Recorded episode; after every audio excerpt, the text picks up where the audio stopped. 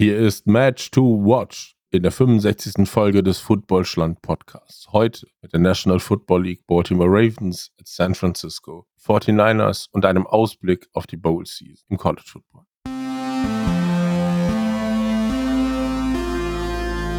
Footballschland. American Football made in Germany. Ja, moin, hallo und herzlich willkommen, liebe Footballfreunde, zum Weihnachtswochenende, äh, Weihnachtsspecial von Match to Watch. Und äh, ja, die erste Überraschung, und äh, das passt ja ganz gut irgendwie zu Weihnachten, da gibt es ja immer wieder Überraschungen. Ähm, wir haben uns nicht für Cowboys Dolphins als Topspiel der Woche entschieden, obwohl unser Herzblut da natürlich äh, ganz, ganz tief drin hängt. Ich liebe die Dolphins, ich liebe die Cowboys. Und ich weiß gar nicht, wie das hier äh, vonstatten gehen soll, wenn ich mir das Spiel angucke, wo es für beide Teams ja noch um eine ganze, ganze Menge geht. Ähm, wir haben uns äh, deswegen entschieden, oder nicht deswegen, sondern wir haben uns entschieden für das richtige Topspiel der Woche. Das sind die Baltimore Ravens bei den San Francisco 49ers. Beide stehen 11 zu 3. Das sind die beiden Nummer 1 Teams derzeit in der AFC und NFC. Wie das am Ende aussieht und ob das am Ende so bleibt, wer weiß, das gucken wir uns am Ende dieser Folge nochmal äh, ein bisschen an. Jedenfalls, die beiden spielen nicht ganz so häufig gegeneinander. 4 zu 2 führen dort aktuell die Ravens. Zuletzt sind die beiden 2019 aufeinander getroffen. Da konnten sich die Ravens mit 20 zu 17 äh, durchsetzen und äh, relativ selten auch, dass die Nummer 1 ähm, Teams oder die beiden Teams in der AFC und NFC mit dem besten Rekord zu diesem Zeitpunkt, äh, dass die noch im äh, Dezember oder später gegeneinander spielen. Das äh, passiert nicht ganz so häufig in den letzten 50 Jahren. Ist das das dritte Mal Bislang konnte sich die NFC immer durchsetzen mit den Cowboys gegen die Broncos und mit den Seattle Seahawks gegen die Indianapolis Colts 1977 bzw. 2005. Mal sehen, ob die Ravens diese Miniserie äh, der im dritten Spiel dann äh, letzten Endes irgendwie brechen können. Und die drei, das ist ein gutes Stichwort, denn es geht hier in diesem Spiel nicht nur äh, um die beiden Teams, es geht auch um persönliche Leistungen, es geht um den MVP der Regular Season in der National Football League. Da haben wir gleich drei Kandidaten, drei heiße Kandidaten auf dem Platz, auf die komme ich jetzt gleich zu sprechen. Die beiden Quarterbacks, die gehören auf jeden Fall dazu. Brock Purdy für die San Francisco 49ers, der ja Überraschungsquarterback, vielleicht äh, nach wie vor schlechthin. 3795 Yards, 29 Touchdowns, das ist die Nummer eins in der Liga. Sieben Interceptions hat er bislang geworfen, immer hervorragende Ratings äh, beim Passer-Rating. Äh, ihm gegenüber in der Offense äh, steht Lamar Jackson. Der hat bislang 3105 Yards gesammelt, 17 Touchdowns bei ebenfalls sieben Interceptions. Bei ihm kommen allerdings noch 741 gelaufene Yards hinzu und fünf Touchdowns, die er auf diesem Wege erzielen konnte. 300 mehr Yards als jeder andere Running Back. Das macht der Star Running Back der Liga und der steht im roten Trikot, vielleicht auch weißen Trikot der San Francisco 49ers, Christian McCaffrey der ist seit letztem Jahr dabei. Der hat 1292 Yards bislang für die 49ers erlaufen können. 13 Touchdowns dabei erzielt. Das ist einfach nur bärenstark und ähm, wird äh, ergänzt durch die beiden Top Receiver in den jeweiligen Reihen. Zay Flowers, der Rookie, einer der stärksten Rookies in diesem Jahr. 680 Yards hat er bislang gemacht. Drei Touchdowns und äh, ihm gegenüber sozusagen Brandon Ayuk mit 1090 Yards, sechs Touchdowns hat er bislang fangen können. Das sind bärenstarke Offensivabteilungen, die wir dort auf dem Platz sehen. Die Baltimore Offense, das ist die Nummer vier, wenn es darum geht, Punkte zu erzielen. Die Nummer fünf, wenn es darum geht, Yards zu machen. Und San Francisco, die toppen das Ganze noch ein bisschen. Die sind die Nummer drei bei den Punkten pro Spiel und die Nummer zwei bei den Yards per Game. Die Defense-Abteilung, die stecken da in keiner Weise zurück, sondern toppen das Ganze noch. Baltimore, die Baltimore Defense, die ist die Nummer eins, was äh, das Punkte verhindern angeht, die Nummer zwei, was die Verteidigung äh, gegen die Yards halt letzten Endes angeht, die Nummer zwei bei den Yards per Game. Die San Francisco Defense, die ist direkt dahinter, die Nummer zwei bei den Punkten.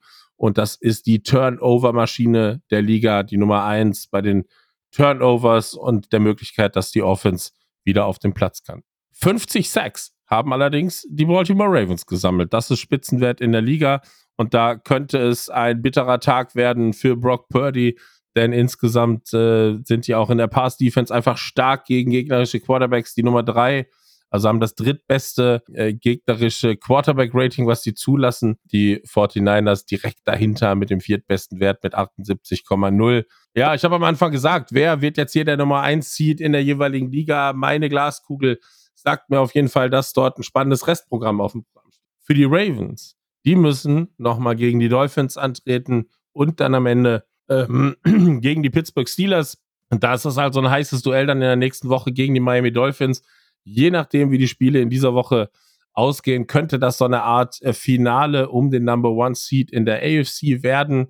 Oder gibt es da vielleicht dann doch noch einen lachenden Dritten? Ich weiß es einfach. Ähm, in der NFC ähm, das äh, vermeintlich leichtere Programm für die 49ers, die müssen zu den Washington Commanders. Das sollte eigentlich irgendwie machbar sein, wenn man das in dieser Liga überhaupt irgendwie sagen kann.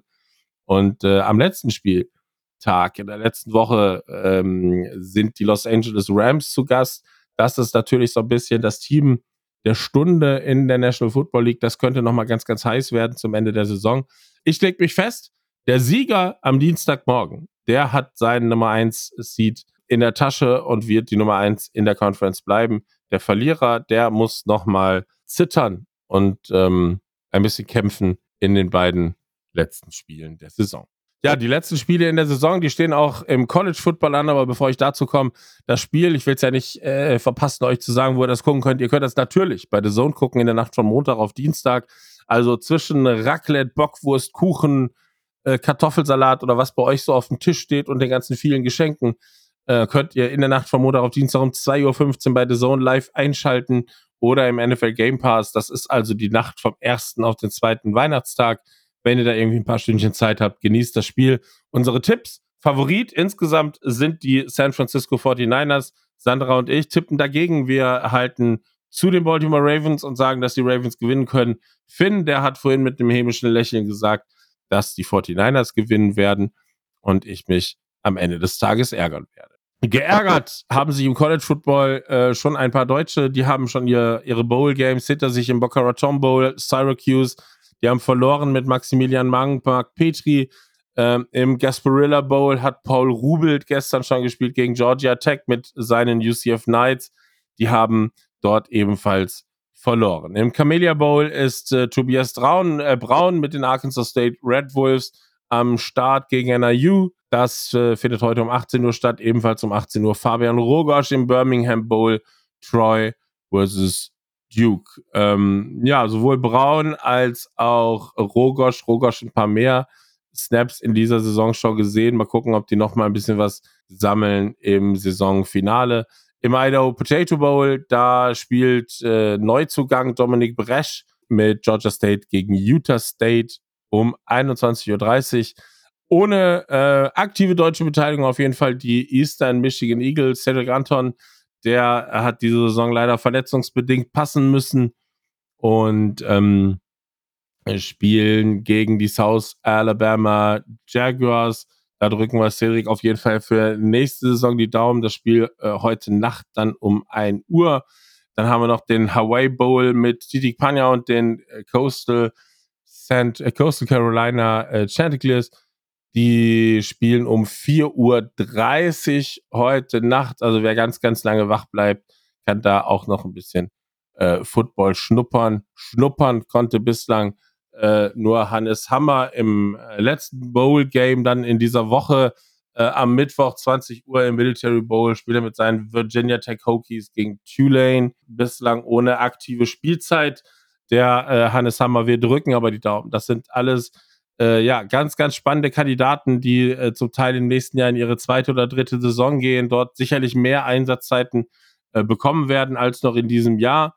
Ähm, ganz vielversprechend also und auch die vielen Neuzugänge, die wir an den Colleges sehen werden. Ich freue mich riesig auf eine Wahnsinns-College-Saison aus deutscher Sicht ähm, im, im nächsten Jahr.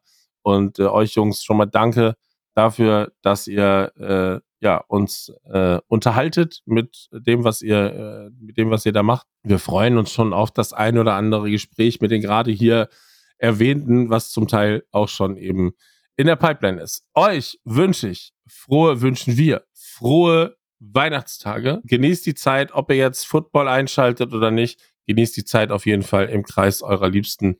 Habt ein paar schöne Tage. Bis die Tage. Um diesen Podcast finanzieren zu können, brauchen wir eure Unterstützung auf Patreon. Den Link dazu findet ihr in den Show Notes. Das war Match to Watch von Footballschlag. Wenn euch der Podcast gefallen hat, dann abonniert unbedingt unseren Podcast auf deiner Lieblingsplattform, Sternchen drücken, Daumen hoch. Und wenn auch du ein gewisses Footballtalent mitbringst, auf dem Schirm der Scouts bist oder kommen möchtest und vor allem Bock auf ein Gespräch in unserem Podcast hast, melde dich per Twitter oder Instagram bei uns.